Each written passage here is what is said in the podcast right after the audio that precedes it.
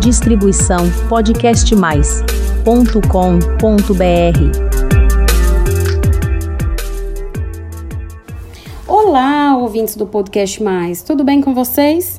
Aqui é a psicóloga Priscila Zanetti e esse é mais um episódio do nosso canal de podcasts, canal Flor de Lótus.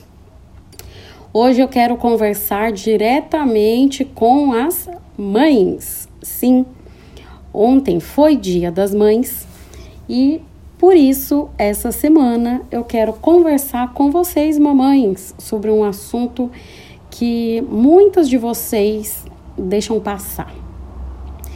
Afinal, a mãe é aquela que cuida de tudo, cuida de todo mundo, não é mesmo?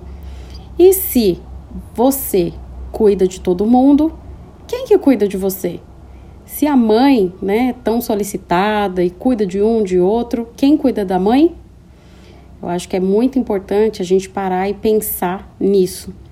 Porque muitas mulheres, elas entram, né, na maternidade de cabeça, a grande maioria delas. E nisso se abandonam, se anulam enquanto pessoa, enquanto mulher, enquanto estudantes, enquanto profissionais, enquanto amigas, é, filhas, companheiras, enquanto outras, outros papéis aí, os múltiplos papéis que a gente exerce na sociedade. Tudo isso por conta da maternidade. E eu não estou dizendo que isso é errado, né? Principalmente ali no puerpério, eu acho que é muito difícil ser de outra maneira. Mas, aos poucos, você precisa entender que ser mãe é um dos papéis mais importantes da sua vida, mas é mais um papel. Né? Por quê? O que acontece muitas das vezes é que as mulheres se veem, de repente, perdidas, sobrecarregadas, extremamente frustradas, cansadas e quando vem assim aquele sonho, né, o que era um sonho virou um pesadelo. Aquela aquela coisa tão linda, né, a maternidade, o ser mãe, e de repente ela começa a se sentir muito feliz sim por ser mãe, mas incompleta. E o que fazer diante disso, né? É muito importante pensar que você não precisa dar conta de tudo porque inventaram né, um dia na vida de nós mulheres que, primeiro, as mulheres dão conta de tudo, mulher nasce já tendo instinto materno, mulher já sabe fazer mil coisas ao mesmo tempo e nada disso é verdade. Então, primeira coisa, você não vai dar conta de tudo e você não precisa dar conta de tudo. Eu não sei se já te disseram isso alguma vez, mas você tem que diminuir os seus padrões de exigência consigo mesma, principalmente os padrões de perfeição. Você não precisa ser perfeita, você precisa ser suficientemente boa. Eu gosto muito desse conceito do suficientemente boa. Esse conceito ele foi criado por Winnicott, que é um teórico da psicologia, mais especificamente da psicanálise. Ele era um pediatra americano e ele percebeu que para uma criança e um ser humano ter um desenvolvimento saudável era fundamental o papel da mãe. Mas não precisava que essa mãe fosse perfeita, que ela conseguisse colocar esse bebê, essa criança, né, esse ser humaninho aí numa redoma de vidro e que nada de mal acontecesse, que nenhuma frustração ocorresse. Muito pelo contrário, né? Algumas frustrações são necessárias, separações, limites, e que essa mãe, ela tinha que ser apenas suficientemente boa isso não é uma excelente notícia para você? Isso é maravilhoso. Por quê? Isso tirou um peso imenso. Outra coisa, né, que você precisa saber é que, mesmo sendo suficientemente boa, você é uma humana e você vai errar. Você não erra quando você é profissional? Você não erra quando você está aprendendo alguma coisa qualquer na sua vida? Não sei se já te disseram isso, mas quando nasce um bebê, também nasce uma mãe. Então, esse é o outro mito que eu quero falar aqui. Não existe essa história de instinto materno. Essa história de instinto materno é algo que se criou socialmente, né? Nem toda mãe ela vai primeiro amar o seu filho. O amor é algo construído ao longo do cuidado, ao longo ali, né, da relação. Então, assim, tem mães que acham muito é, e se sentem muito mal por não ter aquele amor louco pelo bebê, ou até quando desenvolvem o baby blue, ou mesmo a questão da depressão pós-parto, acham que são verdadeiras aberrações, que elas deveriam amar loucamente já o bebê dentro da barriga ou quando nascesse. E não é bem assim, né? O amor, ele é construído. Então, se você, mãe, passou por isso e não teve nem coragem de falar, saiba que tá tudo bem, tá? Você não é uma aberração, tá tudo sob controle. Aliás, é muito bom que você saiba disso. O outro ponto que eu quero dizer do instinto materno é que coisas básicas você vai saber fazer por instinto e até porque outras mulheres ao seu redor né, vão falar, você vai pesquisar, você vai ter vídeos no YouTube, orientações de médico, da sua própria mãe, talvez, ou de pessoas né, do seu entorno. Mas tem muitas coisas que você vai aprender na prática. Como que é que de fato troca uma fralda de um bebê? Trocando, né? A gente sabe ali o básico, ah, é assim, assim, assado, mas a gente sabe assim, sem botar a mão na massa, né? É a mesma coisa quando você pega uma receita de bolo. Então tem até a receita, você olha ali, ah, entendi como faz, mas você só vai saber se sabe fazer mesmo o bolo quando você põe a mão na massa. E é assim que funciona, né? Criar um filho também vai sendo assim. A gente vai aprendendo. Então, saiba, né, que o instinto materno ele não existe, é algo que você vai desenvolvendo. Outra coisa que é muito importante é que nesse momento todo mundo vai dar pitaco, né, sobre como você deve criar o seu filho, como que, que é certo, o que, que é errado de ser mãe. E na verdade, você vai ver o que faz sentido para você. Você vai sim, né, pegar conselhos e aí orientações de quem você acha que deve pegar orientações Tome cuidado, viu? Porque também não tem que ficar pegando orientação de todo mundo, não. Escolha algumas pessoas de referência, sejam profissionais ou mesmo sua mãe, por exemplo, e aí siga as orientações que fizerem sentido para você. O que não fizer sentido, você vai adaptando de acordo com a sua rotina. Outra coisa que eu quero falar aqui muito importante, muito curiosa, é que a minha mãe, ela sempre fala do como mudou essa questão da maternagem. Que ela fala, ah, hoje em dia se fala tanto do bebê, do bebê, do bebê. Antigamente não era assim, né? Porque o ultrassom, se faziam poucos ultrassons, então a gente só conhecia o bebê mesmo quando ele saía ali da barriga, bem dizer, né?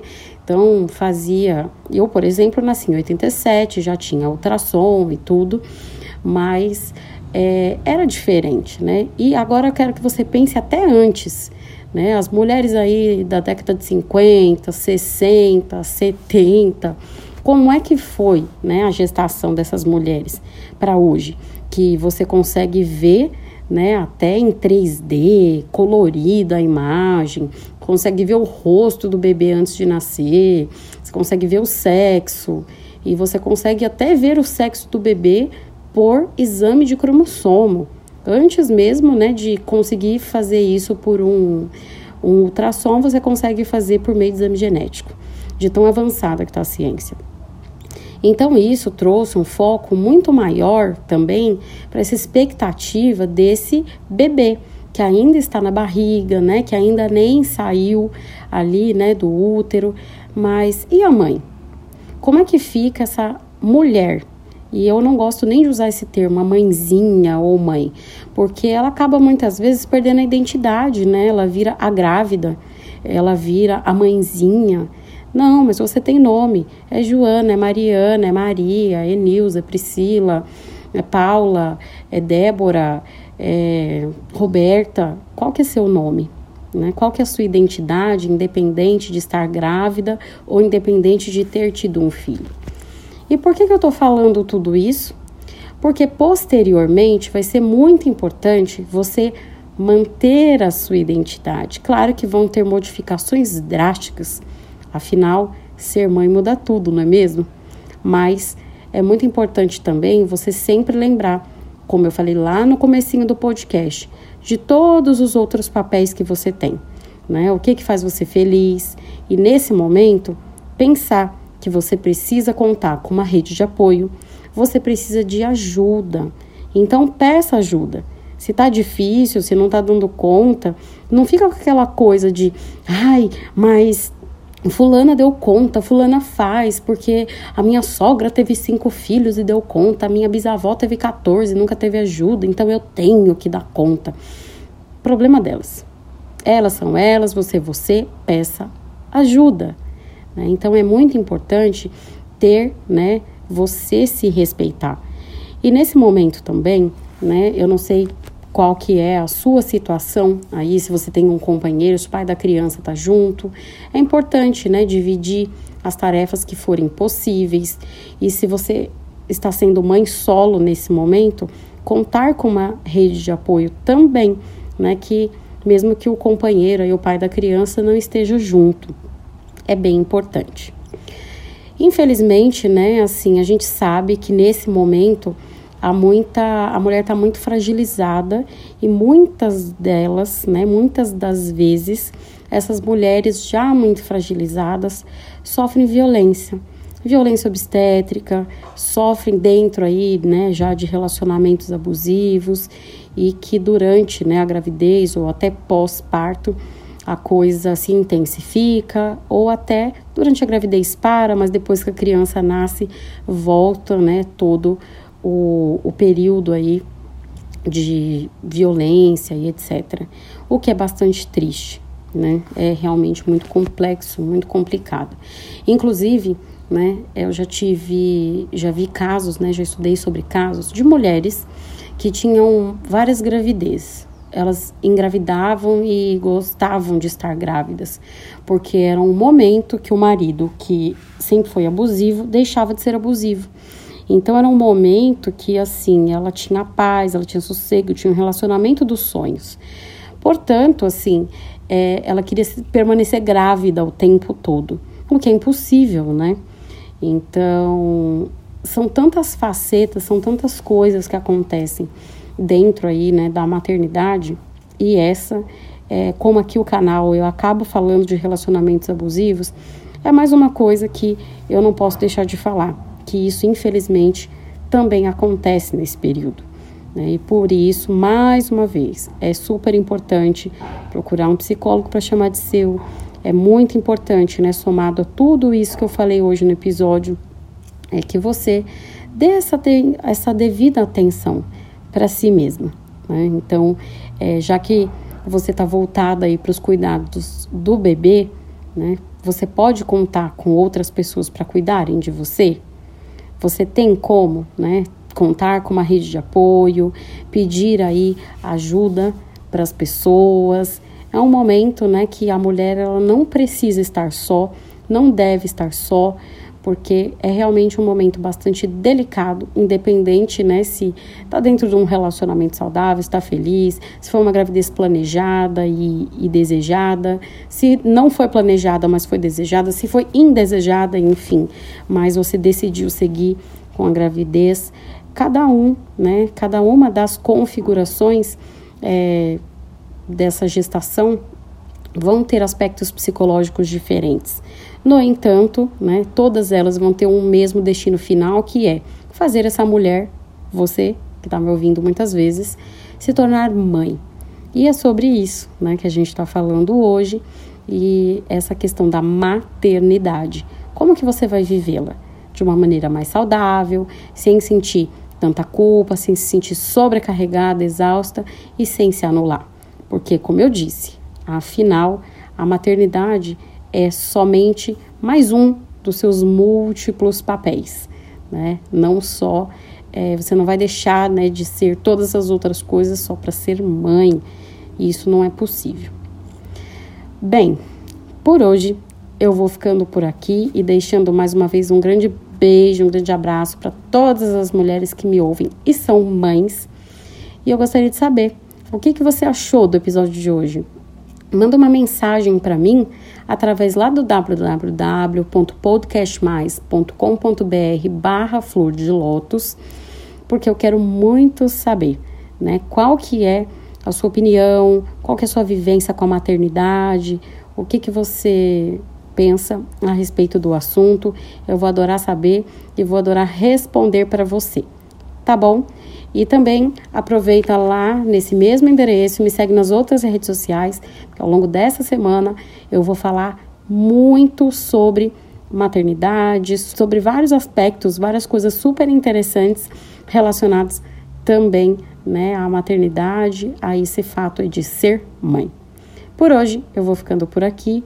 Um beijo e até o próximo episódio. Distribuição podcastmais.com.br